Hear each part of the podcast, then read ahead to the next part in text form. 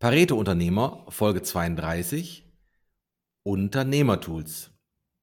In dieser Podcast-Folge geht es darum, wie Unternehmer mit den passenden Tools schnellere und bessere Ergebnisse erreichen. Also, was sind typische Fälle, wo Tools weiterhelfen? Welche Tools sind unverzichtbar? Und wie man bei der Toolauswahl überhaupt vorgeht. Der Pareto-Unternehmer. Fokus auf die wirkungsvollsten Punkte. Mit Volker Wefers. Herzlich willkommen zu einer neuen Episode von der Pareto Unternehmer. Heute beschäftigen wir uns mit dem Thema, das oft entscheidend für den Erfolg ist, die richtigen Unternehmertools. Haben Sie sich jemals gefragt, warum manche Unternehmer scheinbar mühelos ihr Unternehmen steuern und Probleme mit Leichtigkeit bewältigen? Dann könnte das neben einer guten Strategie und Positionierung auch an cleveren Tools liegen. Heute freue ich mich auf einen Gast, der sich in diesem Bereich besonders auskennt, auf Christian Bürger aus der Schweiz, Gründer der Antarius GmbH, das ist ein Beratungsunternehmen mit Sitz in Freusisberg. Und ja, er fokussiert sich auf die Unternehmensentwicklung, das Coaching von KMU-Führungsteams und Unternehmerinnen in Europa. Und was soll ich sagen? Das kommt jetzt überraschend. Er ist auch Spezialist für Tools. Auf seiner Webseite sind unter anderem zu finden Tools im Bereich Team Health, People, Performance, Leadership, Playbook, Profits, Purpose und natürlich Strategie. Ja, herzlich willkommen, lieber Chris. Hallo Volker. Also schön, dass du da bist und ich würde direkt gleich einsteigen, so mit der ersten Frage.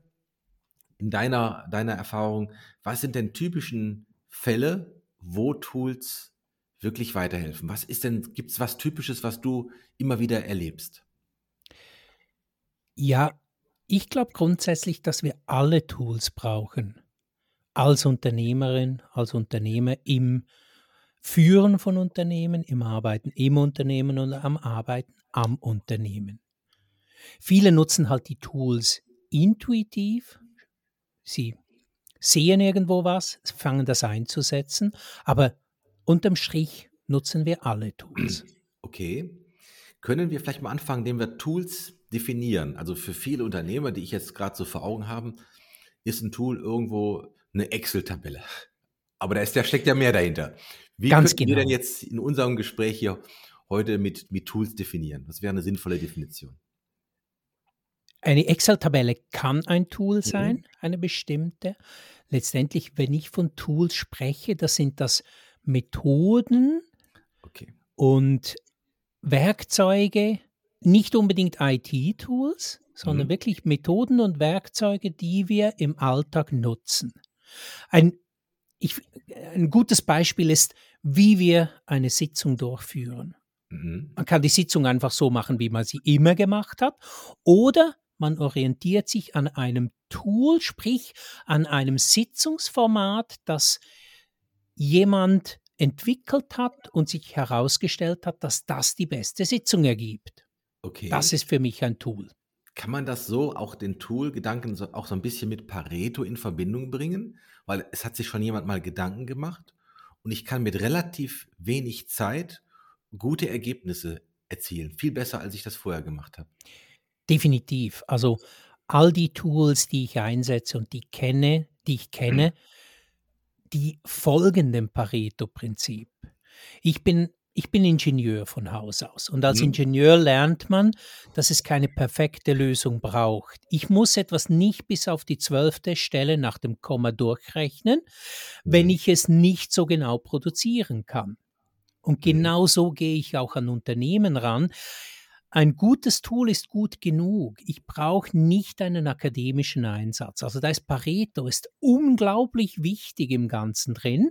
Ich mhm. kann es ja immer noch anpassen, aber ich nehme etwas, was sich in ganz, ganz vielen Unternehmen bewährt hat, nehme das in mein Unternehmen rein, probiere es aus und passe es vielleicht ein bisschen an, aber immer nach Pareto, unbedingt. Mhm. mhm. Ja, das höre ich natürlich gerne.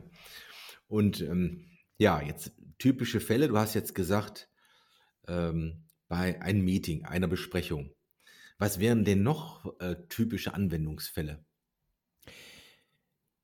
Ein aus meiner Sicht wichtiges Tool ist ja ist, äh, eine Aufbauorganisation. Also wie strukturiere ich mein Unternehmen?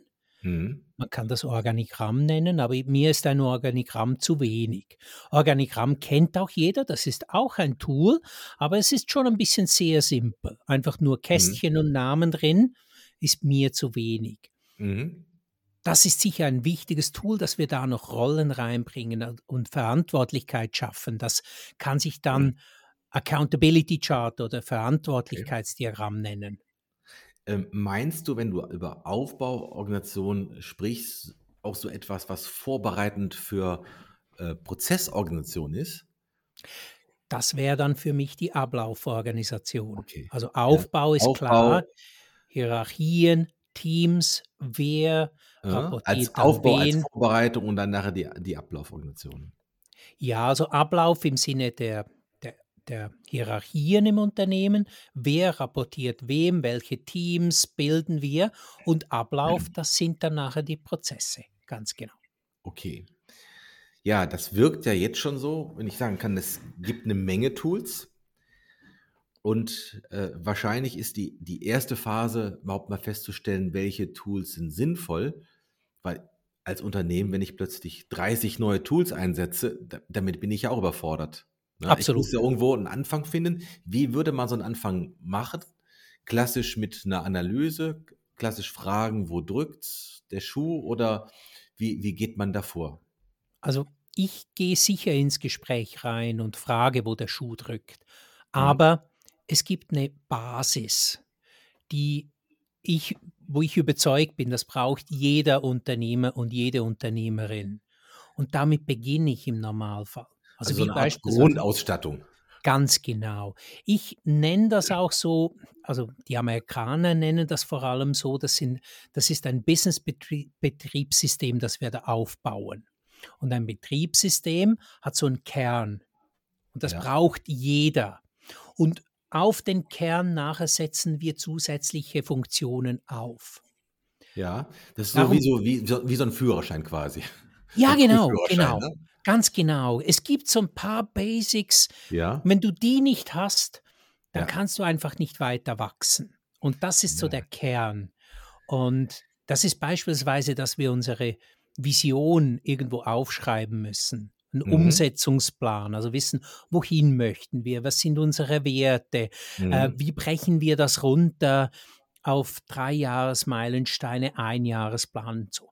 Das einfach in einem Dokument, keinen 30-seitigen Businessplan, sondern wirklich auf zwei, drei, vielleicht vier Seiten kompakt zusammenfassen. mhm. Was ist die Vision und wie setzen wir sie um? Ich glaube, das braucht jeder. Okay. Und inhaltlich unterscheidet es sich dann natürlich ganz, ganz stark von Unternehmen zu Unternehmen. Ja. Äh, Ich hab, äh, stelle fest, dass bei Vision, dass sich da so die, die Gemüter ein bisschen spalten. Also manche sagen, ich brauche eine Vision, ist wichtig. Manche sagen, ist nicht so wichtig. Oft ist es aber so, wenn man nachfragt, ist das Verständnis etwas anderes. Ich, ich fange mal anders an. Man könnte ja auch sagen, bei Vision, im, Grunde genommen muss jedes Unternehmen einen Nutzen bieten seinen Kunden. Wenn ich den Nutzen nicht biete, Ja. dann ist es was, dann ist es schwierig. Wenn ich aber äh, den Nutzen habe, dann ist ja im Grunde genommen die, ich drücke das mal so aus, ein anderes Wort zu finden, da kannst du mich da gerne korrigieren. Ähm, wenn ich davon überzeugt bin, von meinem Nutzen, dann bin ich ja schon auf dem Weg zu einer Vision. Dann glaube ich ja etwas dran, was ich bewirken kann. Ich muss es halt in der Ebene finden, wie ich selber es verarbeiten kann und wie vielleicht meine Mitarbeiter damit klarkommen. Das ist vielleicht die Kunst. Unbedingt. Ja? Also ich finde den Ausdruck Vision ja auch ein bisschen schwierig. Da versteht jeder was anderes drunter mit Mission Statement und, ja, ja, und North Star und was auch immer. Letztendlich entscheide ich als Unternehmer, was ist Teil von meiner. Vision. Ja. Ich als Unternehmensberater und Organisationsentwickler, ich bringe einfach mal so ein Blueprint äh, rein und sage, schau, andere, die haben die Elemente in ihre Vision reingenommen. Ja. Beispielsweise die Kernwerte. Wie Ja. wollen wir miteinander umgehen? Was ist uns wichtig? Wie, wer sind wir als Organisation? Ja. Oder ein, ein, äh, ein großes Ziel, ja, so das 10 Jahres, 20 Jahre, 40 Jahre Ziel. Beispiel Microsoft, die hatten ja in den 80er Jahren, hatte sich Bill Gates zum Ziel gesetzt, auf jedem Schreibtisch auf der Welt einen PC zu haben. Das Ja. hat 40 Jahre gedauert. Das war so Ja. das große Ziel. Ja. Und all die Elemente, die stellen wir gemeinsam zusammen und wir entscheiden gemeinsam, wann wir was wirklich entwickeln. Aber Mhm. ich sage so, das grundsätzliche Dokument, das wir zentral an einem Ort alle Elemente der Mhm. Zusammentragen, so dass wir alle unsere Mitarbeitenden mitnehmen können. Ich glaube, das ist wichtig. Ja. Ist das, stellst du fest, dass es Unterschiede bei den Unternehmen gibt, dass kleinere Firmen anders ticken? Also kleinere Firmen, sagen wir mal, bis 50 Mitarbeiter, vielleicht die nächste 50 bis 250 und Großunternehmen? Weil das, was du sagst, für größere Unternehmen, kann ich mir vorstellen, ist ein Standard. Das muss jeder haben. Und wenn, wenn da ein CEO wird nervös, wenn er es nicht hat. Hm. Aber ein Ich kleiner erlebe, Handwerker, braucht der das auch? ich le- erlebe alles. Also ich erlebe mittlere Unternehmen. Ich habe Ja. vor allem mit mittleren Unternehmen zu tun, die ja 100 Mitarbeitende und Ja. der Unternehmer hat zwar eine Vision, aber er hat sie nie aufgeschrieben, nie kommuniziert. Und ich erlebe einzelne Unternehmer, die seit vielleicht einem Jahr, zwei unterwegs sind und eine ganz, ganz große Vision haben für ihr Unternehmen. Ja. Also ich glaube, jeder sollte das haben und jeder sollte es aufschreiben. Ja, ich, also eine Vision hilft auch, wenn du ähm, Mitarbeiter gewinnen möchtest, die die verstehen, sich damit Ja, identifizieren können. Aber Vision und, und, und Mission und, und dergleichen, wenn das nur aufgeschrieben ist, zum Beispiel, was manche machen im Internetauftritt, wunderbar, es wird aber nicht gelebt. Das ist dann auch, äh, da gibt es aber auch kein Tool für das festzustellen, oder nein, machst du auch nein. da einen Check? Sondern Ja, das ist dann ein. Problem in der Praxis, weil dann ist es besser, es wird nicht aufgeschrieben, es wird aber gelebt, es ist was da, als wenn was aufgeschrieben ist und, und das, das, das in Ja, der Praxis, sieht- die sieht ganz anders aus, ne? ja. Das wird, ähm, ich sage mal, bei den Zielen geht das noch einigermaßen. Ganz schlimm wird es, wenn wir einen Wertekodex aufschreiben, der nicht gelebt wird.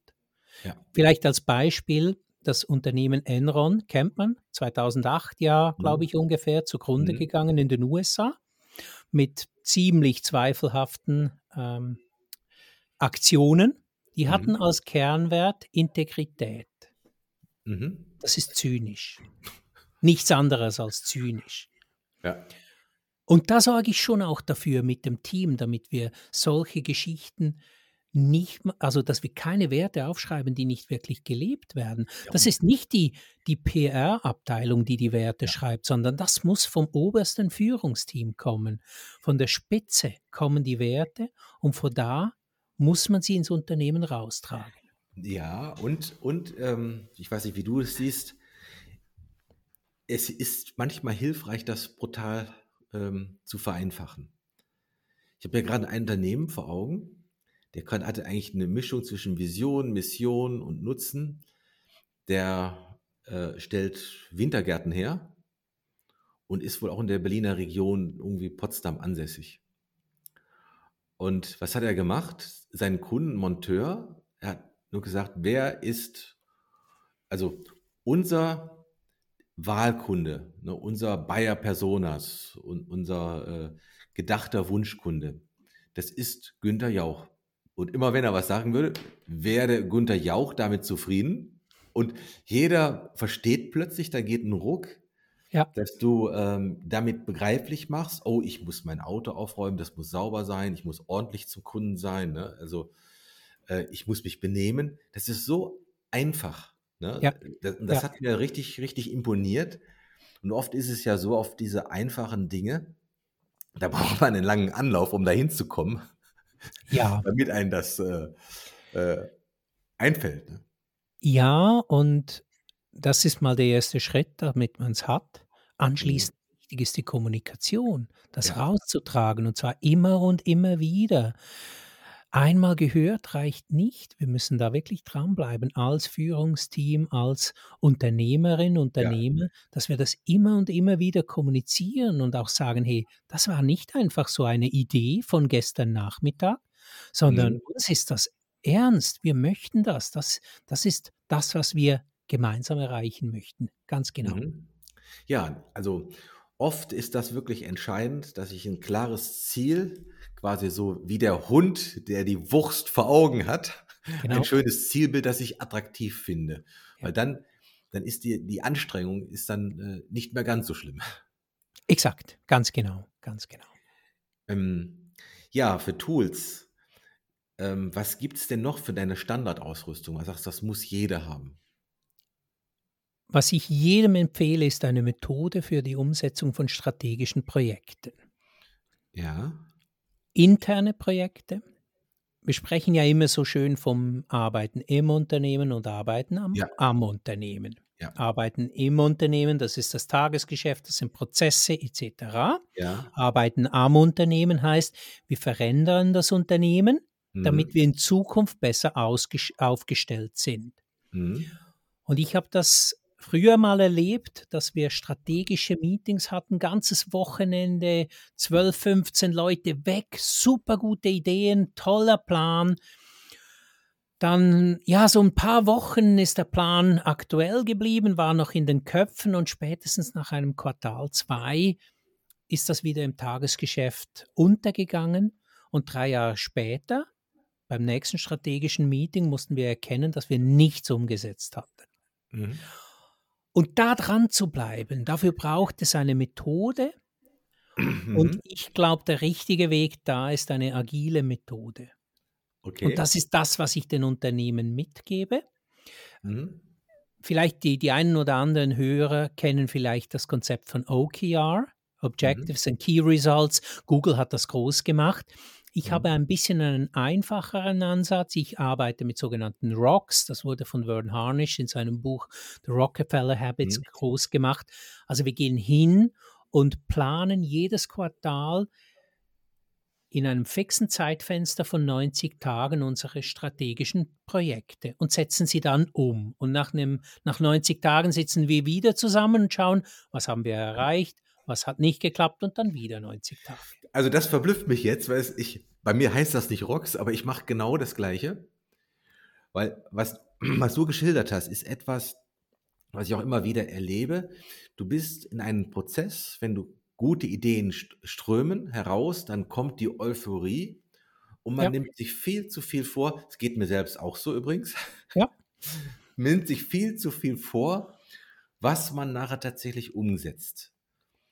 Und die Kunst ist, also bei mir heißt das einfach ganz, ganz schlicht 90 Tage Umsetzungsplan, das auf wenige Dinge zu reduzieren ja. und immer noch mehr sagen, die müssten dann kommen, auch wenn das nur ein Ding ist oder drei oder vier. Ne? Und die ganzen Tätigkeiten äh, wirst du wahrscheinlich auch beim Rock, ich nehme das so, ist das jetzt ein Fels, ein größeres Projekt, ist das ein Steinchen, ein Kieselstein, ist das ein Sandkorn, eine Aufgabe, die man sofort macht. Ich vermute, mhm. Was Ähnliches steckt auch bei dir dahinter.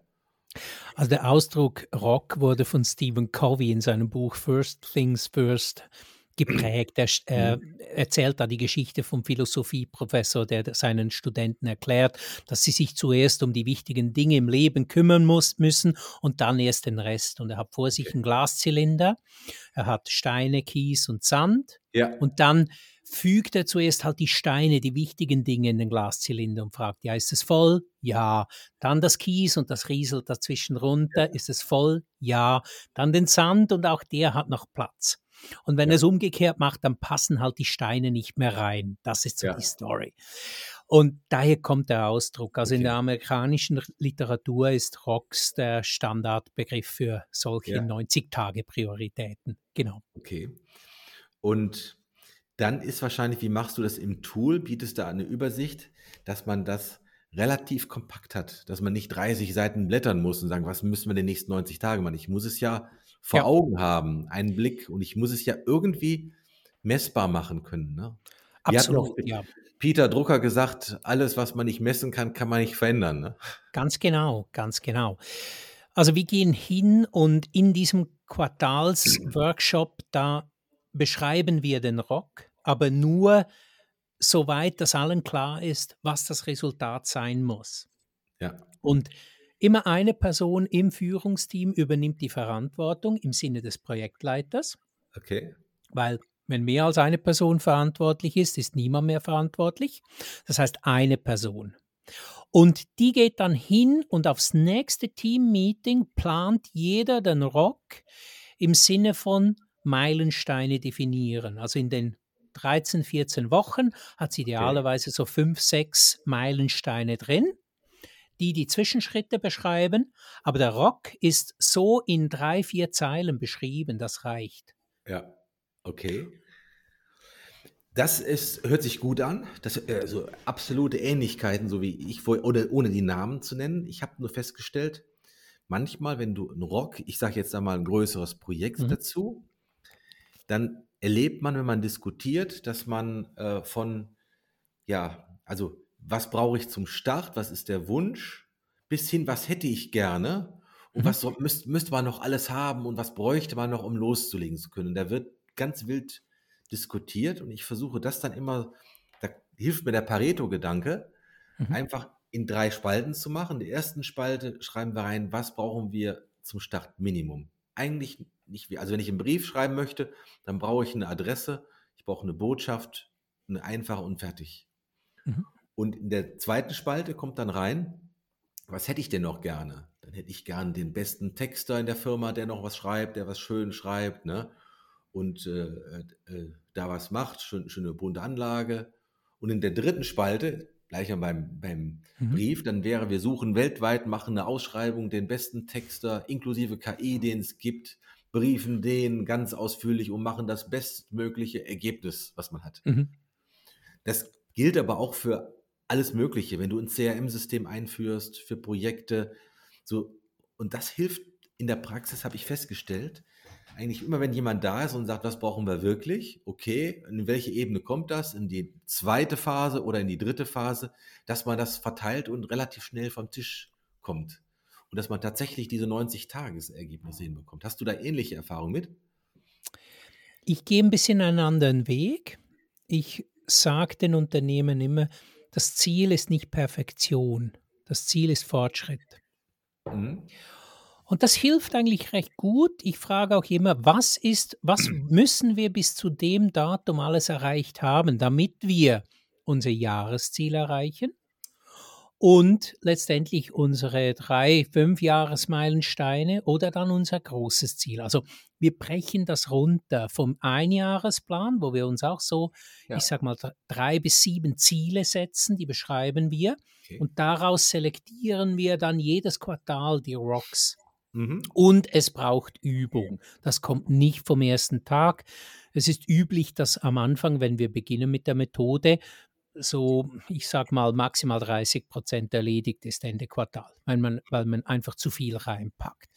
Ich mhm. glaube, der Prozess ist auch wichtig, das zu lernen. Mhm. Also du gehst quasi, wenn ich das richtig verstanden habe, erst von einem Zielsystem aus. Ja wo man einen längeren Betrachtungszeitraum macht, wo möchtest du hin als Unternehmen die nächsten drei, fünf Jahre und brichst das dann runter nachher. Ne? Genau, ganz genau, ganz genau, ja. Okay, welche, welche Tools, wo du sagst, ein, ein, ähm, gibt es ein einfaches Tool? Oder ich frage jetzt nochmal anders. Welches, welche Tools kommen denn bei Unternehmen besonders gut an? Und wo die sagen, endlich gibt es sowas in diese Richtung? Was extrem gut ankommt, ist tatsächlich das Sitzungsformat. Okay. Ganz, ganz viele Unternehmer hassen Sitzungen. Sie sind in viel zu vielen Sitzungen drin und haben das Gefühl, dass das reine Zeitverschwendung ist. Was auch stimmt zum großen Teil. Was stimmt zum großen Teil. Aber wenn wir ehrlich sind, die Sitzung ist unser wichtigstes Werkzeug. Mhm. Im, als Unternehmer, als Führungsperson.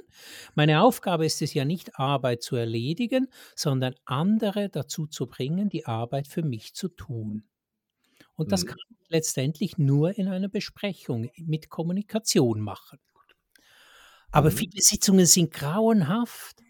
Auch meine Sitzungen früher waren grauenhaft, ich habe sie gehasst. Aber es war nicht die Sitzung, die schlimm war, ich war schlimm, weil ich einfach schlimme Sitzungen abgehalten habe. Okay, dann fängst du quasi an, also äh, Sitzung ist nicht nur ein Tool, was ich, was ich ziehe und alles ist gut, sondern ich muss ja erstmal wahrscheinlich mein Mindset im Kopf ändern, um für mich als Unternehmer zu sagen, was, wozu brauche ich Sitzung? Was ist denn eine gute Sitzung? Was ist denn eine schlechte Sitzung? Und ne, ich muss mich ja da mit anders auseinandersetzen. Das wird vielfach nicht gemacht. Warum? Weil das haben wir schon immer so gemacht. Man macht das halt so. Das gibt es das Ja. Montagsmeetings oder so, ja. Und, Hm. und Protokolle, die werden dann manchmal gibt es auch Politik kommt ins Spiel bei größeren Unternehmen, ne? Da wird dann äh, Rechtfertigung betrieben und alles Mögliche. Ja, genau. Also ich glaube, die Schmerzen, die kennt jeder und ich muss da auch gar nicht kurz äh, groß darauf eingehen, was da wirklich schief läuft. Ich stelle Ihnen einfach ein Format vor, das wirklich gut ist und Spaß macht. Und gewisse sind dann so ein bisschen kritisch, skeptisch. Ja, muss das sein? Müssen wir das so machen? Und da fordere ich dann halt auch ein bisschen Vertrauen ein, weil bis jetzt hat noch jedes Team, das umgestellt hat auf, ich sage mal, mein Sitzungsformat, Okay. nach einem Jahr spätestens wollen sie es nicht mehr hergeben. Jetzt bin ich ja neugierig. Wodurch zeichnet sich denn dein Sitzungsformat aus?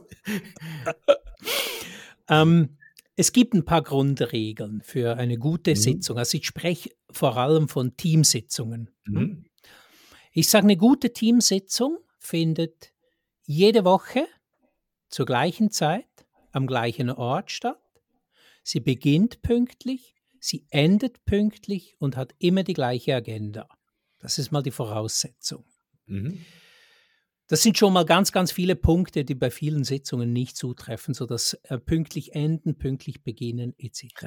Also oft ist manchmal auch der, der oberste Chef das Problem oder der Inhaber, Genau. wo alle warten, bis der kommt und alle Genau. gucken dahin und äh, Ja. wahrscheinlich musst du den als erstes da, dafür gewinnen. Und es gilt für alle, ganz genau. Und dann, ich weiß nicht, ob du das auch mal erlebt hast, so in der Corporate World, ähm, da hast du zehn Leute in einem Sitzungszimmer, neun sind am E-Mail schreiben und einer ist am Sprechen. Ja, Hm? klar. Und Ja. wenn sich mal eine Diskussion ergibt, dann wird es schnell hitzig und Lösung findet man eh keine. Also selten gibt es Resultate. Und darum sage ich, genau daran müssen wir arbeiten.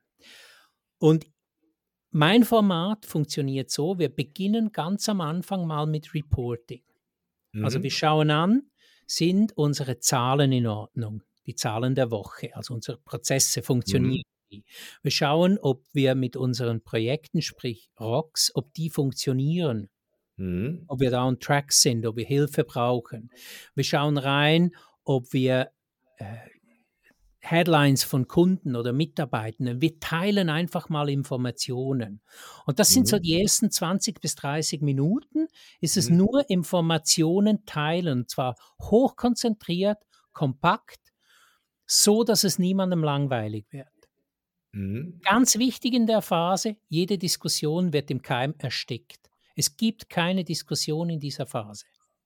Mhm. Weil wenn wir da zu, zu diskutieren beginnen, dann springen wir auch einfach auf das ab, was gerade aufpoppt, aber das muss nicht das Wichtigste sein. Das heißt, Mhm. wenn jemand Bedarf hat nach einer, nach einer Diskussion, dann schreiben wir das in die Themenliste rein. Und zwar in Mhm. dem Moment. Mhm. Also wir gehen da durch. Wir, am Schluss schauen wir noch die To-Dos an, so Action-Items, was muss Mhm. man, was ist von der letzten Sitzung übrig noch, was erledigt werden musste. Mhm. Und dann beginnen wir erst mit der Diskussion. Also all die Themen, die da aufpoppen, sei es unter der Woche oder vorher im Reporting, Mhm. die werden auf die Liste geschrieben und die die Liste wird am Schluss des Meetings abgearbeitet und zwar priorisiert, nicht Mhm. top-down. Mhm. Das heißt, das hat zur Folge, dass wir immer die wichtigsten Themen zuerst behandeln, Mhm. dass wir uns nicht einfach auf das stürzen, was aufpoppt. Mhm. Und wir können pünktlich beenden, weil wir haben mit den wichtigsten Themen begonnen und nicht mit den ersten Themen. Das Mhm. heißt, fünf Minuten vor Schluss beenden wir die Diskussion, egal wo sie steht. Mhm. Auch wenn einer sagt, das geht nur noch eine Minute, das ist aus meiner Erfahrung, sind das die längsten Minuten der Welt. Wir klemmen wirklich ab. Punkt fünf Minuten vor Schluss, machen kurz einen Recap des Meetings, schauen noch, wie gut das wir waren und dann kann jeder wieder pünktlich rausgehen. Mhm. Das ist so grob. Es gibt da noch ein paar Variationen, das kann man ein bisschen verändern, aber im Grundsatz ist das wirklich so eine gute Aufteilung von Reporting und Diskussionen. Mhm. Und ähm, du sagst, man braucht mehrere Wochen, wahrscheinlich vielleicht so auch manchmal Monate, damit das richtig läuft, damit das auch gelebt mhm. wird. Ja. Und dann passiert was, es gibt schnellerer Progress, die Leute sind besser informiert. Absolut. Und man also, verzettelt sich nicht nur, es gibt ja, Klarheit. Ne? Die Leute beginnen das Meeting zu lieben. Und zwar, weil die ganze Politik hört auf. Das ist auch so ein Grund. Also wenn, ja. wenn wir in eine Lösungsfindung reingehen, dann darf jeder Lösungen bringen, aber jeder nur einmal. Wenn ich ein Argument mehrmals sage oder lauter sage, ist es nicht das bessere Argument. Da das sind auch so Regeln. Genau, richtig, ganz genau. Also das sind wirklich Meetings, die zu Lösungen führen. Wir gehen auch rein, wenn wir ein Thema nehmen, okay.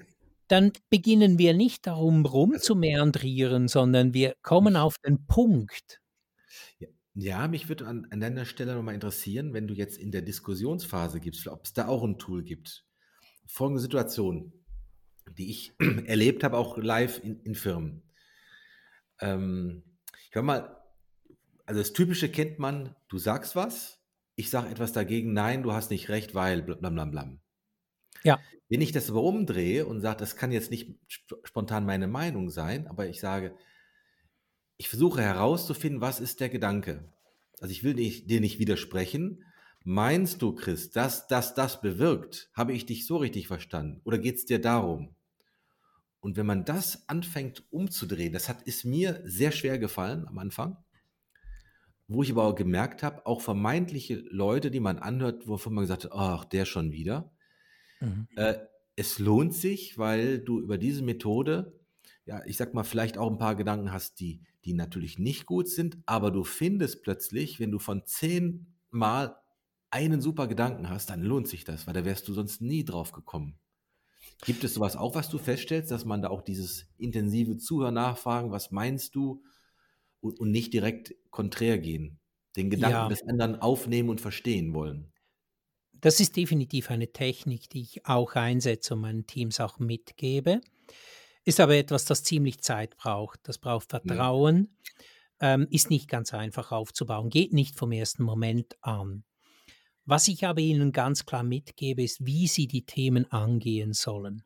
Das mhm. heißt, konkret wirklich das die Person, die das Thema aufgeschrieben hat, das ganz kurz umreißt in einem Satz. So, was ist der Kerngedanke? Das mhm. kann eine Information sein, das kann sein, dass die Person die Meinung abholen will oder wir haben ein Problem irgendwo. Das sind so die drei Bereiche. Mhm. Und dann auch klar sagt, was sie erwartet. Und da gehen wir gemeinsam rein und suchen die Ursache des Problems beispielsweise. Das, mhm. Da wird es ja wirklich tricky. Und wenn wir die Ursache haben, das braucht dann halt von der Person, die die Sitzung führt, manchmal einfach die Leute wieder auf die Spur zu bringen. Ich mache das auch mit meinen Teams, helfe ihnen da dabei. Ja. Und wenn wir die Ursache haben, dann können wir das Problem anpacken und Lösungsvorschläge reinbringen. Mhm. Und auch da ist wieder der Grundsatz Progress, not Perfection. Also was ist der nächste Schritt? Okay, um das jetzt umsetzen zu können, was du sagst, wenn ich dich richtig verstanden habe, braucht man drei Dinge. Erstens, du brauchst einen ja, Teamleiter oder die Teamsitzung führt, der das will, der ja. oberste Chef, der sagt, ich, ich halte mich dran, weil er ja. muss das Vorbild sein, sonst wird es nicht funktionieren. Ja. Äh, zweitens, du brauchst eine klare Struktur, wo, dich die, wo jeder nickt, wo jeder sein Commitment zugibt. Ja. Und drittens, du brauchst schon ein paar Tage Geduld, damit man das ein paar Mal macht, damit sich das, die Kultur ändert. Und dann kriegst du andere Effekte. Schnelleres. Vorgehen. Ja. Und äh, verplemperst nicht mehr so viel Zeit. Ganz genau, ganz genau. Mhm. Ähm, wenn du jetzt beim normalen mittelständisches Unternehmen, vielleicht 10 Mitarbeiter bis 50 Mitarbeiter, ähm, wie würde man dann bei so einer Tool-Auswahl vorgehen? Würdest du erst eine Bestandsaufnahme machen? Wie werden bestimmte Dinge gemacht? Wie funktionieren bei dir Besprechungen? Hast du Kennzahlen? Kannst du deine Liquidität messen? Wie ist deine Profitabilität? Und danach äh, äh, ergibt sich dann ein Schwerpunkt, was am meisten Sinn macht für das Unternehmen? Oder wie geht man davor? Ja, definitiv. Also ich im ersten Gespräch mit dem Unternehmen, da hole ich genau die Punkte ab. Wo schmerzt es? Was funktioniert nicht? Wo wollt ihr sein? Wohin geht der Weg?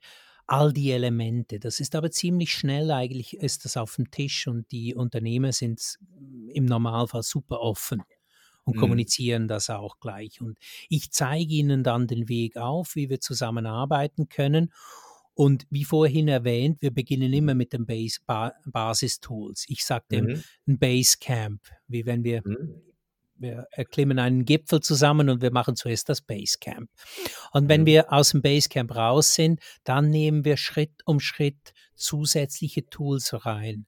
Das bedingt aber eine ganz, ganz ähm, enge und regelmäßige Kommunikation mit der Führungsperson. Also ich habe regelmäßige Abgleiche. Wir bereiten uns vor auf die Meetings, schauen, wo klemmt's jetzt, Mhm. auch mit dem Team. Aber das planen wir Schritt um Schritt. Also ich kann nicht Mhm. sagen, welches Tool ich in einem Jahr bei Kunde X umsetzen werde. Das weiß ich Mhm. schlicht noch nicht. Also wir nehmen dann das richtige Tool hinzu, wenn wir wissen, wie die nächste Etappe aussieht. Okay. Ja, ich kenne das von der Strategie. Vielleicht ist das ein bisschen ähnlich, von, äh, wo man sagt, wo ist der Engpass des Kunden gerade? Wo, wo drückt's? Ja. Und ich kann zum Beispiel über Strategie, Positionierung noch so viel reden, Ja. wenn der eine Umsetzungsschwäche hat. Ganz Also genau. was, was viele ja haben und viele wissen das auch.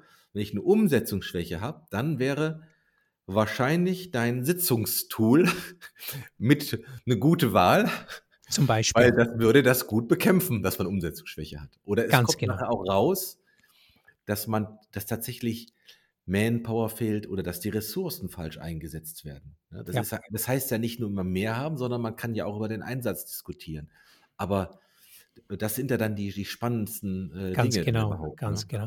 Und dann sind wir bei der Verantwortlichkeitsmatrix, Verantwortlichkeitsdiagramm, also wie bauen wir das Unternehmen auf oder bei Prozessen oder wo auch immer. Also da, genau, so die Basistools, die kommen halt immer wieder auch rein. Ja, mich würde jetzt nochmal interessieren, ähm, Chris, wenn du mal aus dem Nähkästchen plauderst, wir sind ja jetzt unter uns quasi. Was ist denn der Unterschied zwischen den deutschen Unternehmen und den Schweizer Unternehmen? Ticken die ähnlich oder gibt es da äh, Unterschiede? Hm, gar nicht so einfach, gar nicht so einfach. Ich glaube nicht, dass es so viele Unterschiede gibt. Meine Wahrnehmung ist, dass es vielen Schweizer Unternehmen noch recht gut geht und dass sie auch noch mit mittelmäßigen Tools recht weit kommen. In Deutschland, glaube ich, geht das nicht mehr. Und du hast viel den größeren Markt in Deutschland. Also da ist viel, viel mehr Luft nach oben. Es lohnt sich auch da wirklich Wachstum anzustreben und der Hunger nach Wachstum ist in Deutschland ein anderer. Ist meine Wahrnehmung. Ja, also nicht, nicht so groß. Nein, größer. Größer, Deutlich okay. größer. Ja. Ja, genau. Ich bin mal gespannt. Wir sind ja jetzt, sagen wir mal, die, die Zeiten werden ein bisschen anspruchsvoller. Mhm. Aber trotzdem, sag ich mal, wenn du in einer Komfortzone bist als Unternehmer, dann sagst du, ja, also ich müsste. So genauso wie mit den Vorsätzen im neuen Jahr. Ne? Ich, ich will mehr joggen, ich will mehr Gesundheit, ich müsste. Ja. Er macht es nicht, man müsste. Ne? Genau. Aber er sitzt in seinem Komfortsessel. Und dann gibt es genau drei Optionen. Ich bin mal gespannt, ob du das auch so siehst. Die erste Option ist, ich sage, ja, klar, äh, Chris, muss ich, aber ich muss noch eine Analyse machen. Ich habe mir fehlen die Zahlen, mir fehlt der Report. Also ich bin Perfektionist und du ahnst es schon, ich komme nie zum Schuss, weil ich nie fertig bin, weil mir immer noch Informationen fehlen. Mhm. Die zweite Variante ist, ich ähm, habe keine Zeit. Äh, ich mit dir zu unterhalten, das ist alles so, weißt du, ich muss Bäume fällen. Ich habe keine Zeit, meine Axt zu schärfen, weil ich muss ja Bäume fällen. Ja. Ne? Also dieser Aktionismus, wo Mhm. viel Wirbel, viel Staub aufgewirbelt wird und ähm, ja, aber nicht so viele Ergebnisse erreicht werden. Und die dritte, das ist eigentlich so meine Lieblingsvariante, die nenne ich natürlich Pareto-Variante. Finde diesen Teil, äh, der dir wirklich hilft. Und ich habe mal eine Studie gesehen, bei diesem Bild, was ich gerade so gezeichnet habe, dass in der echten Verteilung ist ungefähr 50 Prozent sind tatsächlich in der Komfortzone noch. Ja. Ungefähr 20 bis 25 Prozent sind die Perfektionisten. 20 bis 25 Prozent sind die Aktionisten. Und vielleicht nur so um die 5 Prozent, das sind die, die wirklich überlegen, wie kann ich mit Tools, mit Systemen weitermachen. Ja, das könnte in etwa passen. Okay. Das, äh, okay. Ich habe jetzt keine Zahlen, aber meine Wahrnehmung sagt etwas Ähnliches. ich kenne ja so viele Unternehmer, die sagen, ja, das wäre ja schon gut, aber ich habe so viel zu tun. Also das höre ich immer und immer wieder. Und ja, ich finde halt, ja, wenn ich jetzt, wenn, wann dann? Also Ja. Okay. genau. Sag mal, wenn man mit dir zusammenarbeiten möchte, wo findet man dich? Man findet mich im Internet auf meiner Webseite. Auf Werde ich verlinken? Werde ich verlinken? Genau. Ja. Da kann man auch ein äh, kostenloses Erstgespräch mit mir buchen, natürlich. Man Ja. findet mich auf LinkedIn. Chris Werde Burger. Profil werde ich auch vernetzen. Super, wunderbar. Man findet mich in meinem Podcast. Ich habe ja. Ja. vor einer guten Woche angefangen, über meine Tools zu sprechen, meine Tools zu erklären im Podcast. Dann findet man mich in Dein der Podcast Schweiz. heißt- Mein Podcast Podcast heißt Antarius, der Podcast. Verwandle dein Unternehmen in eine gut geölte Maschine. Jetzt musst du uns aber nochmal erklären, was heißt Antarius? Antarius ist ein Fantasiename. Der Ja, bedeutet gar nichts. Aber hört sich irgendwie gut an. Ja. genau. Okay. Genau. Und man findet mich natürlich in Feusisberg, da habe ich meinen Workshop-Raum. Da drin mache ich meine Workshops, meine Sessions mit meinen Unternehmerteams. Da treffe ich mich einmal im Quartal mit den Führungsteams und da arbeiten wir gemeinsam. Prima. Ich würde gerne versuchen, einfach mal eine kurze Zusammenfassung, ähm, was wir alles so heute so gesprochen haben. Und du musst mich korrigieren, wenn ich da irgendwo vom Weg abkomme. Klar. Also, wir haben äh, gesprochen natürlich über Tools. Excel kann auch etwas sein, aber dann hast du das nochmal präzisiert, weil Excel ist eigentlich egal. Es steht dahinter die Methode, also das Werkzeug, was will ich machen, was ist die Idee dahinter. Und da haben wir mit Pareto eine hohe Übereinstimmung. Es hat mir sehr gut gefallen, was du gesagt hast. Du hast gesagt, es gibt keine perfekte Lösung. Ja? Äh, Es ist kein akademischer Ansatz, sondern das muss funktionieren, das muss äh, gemacht werden. Dann hatten wir ähm, ja geguckt, was man alles dann für Tools machen kann. Ne? Du hast mal Beispiele gesagt von Sitzungen, Aufbauorganisation, Ablauforganisation. Und dann kommt im Grunde genommen so die, ähm, ja, so die, der Standard, die Basics, eigentlich was jedes Unternehmen braucht, wo du sagst, damit muss man anfangen. Äh, und das sind Tools, die eigentlich jeder braucht. Dazu gehört auch, nur mal als, als Beispiel, äh, eine Vision, ein Zielbild sollte man haben. Man möchte wissen, wo will man hin in drei Jahren, was man nachher runterbrechen kann, was sind die Kernwerte des Unternehmens. Und wenn man aber einen langen Plan macht, ist das, äh, was ich auch nochmal jetzt gelernt habe und bestätigt hast von mir, eigentlich diese Runterbrechen auf 90 Tage. Ganz Das genau. ist etwas, was hilft, wo man schaut, bin ich noch im Zielkorridor oder kann ich da noch gegensteuern? Und das baut sich natürlich auf diesen Jahresplan oder Dreijahresplan natürlich drauf auf. Und das zu lernen, dieses Runterbrechen, das ist die eigentliche Herausforderung, weil das, du brauchst eine gewisse Übung. Ne? Das macht aber eigentlich einen tiefen Sinn. Definitiv. Bis jetzt noch alles richtig? Alles richtig. Genau. Dann haben wir mal ein Beispiel uns das Thema Sitzungen, also Meetings angeguckt, weil wir da auch so mal einen Eindruck haben, dass da äh, sehr viel Zeit verbraten wird und die gar nicht so effektiv sind, wie sie sein können. Das ist wahrscheinlich ein riesengroßes Masseproblem. Da sagst du, das hängt damit zusammen, weil viele Firmen eine Umsetzungsschwäche haben. Man fängt mit, der, mit dem Sitzungsformat an, indem man drei Dinge braucht. Man braucht erstens einen, ich sag mal, Chef, Sitzungsleiter, Unternehmer, der sagt, ich möchte das, ich möchte effizienter werden und ich werde mich an bestimmte Regeln auch halten, weil wenn ich das nicht mache, kann ich das nicht erwarten, dass meine Mitarbeiter, mein Team das auch macht. Äh, zweitens, ich muss mir das Commitment von dem Team holen, dass die sich auch dazu verpflichten, dass, also freiwillig verpflichten, Widerspruch an sich, aber so, du weißt, was ich meine Ja, damit, ja. äh, dass die auch die Chance haben, sich einzubringen. Vielleicht können sie noch das ein andere äh, mitgestalten.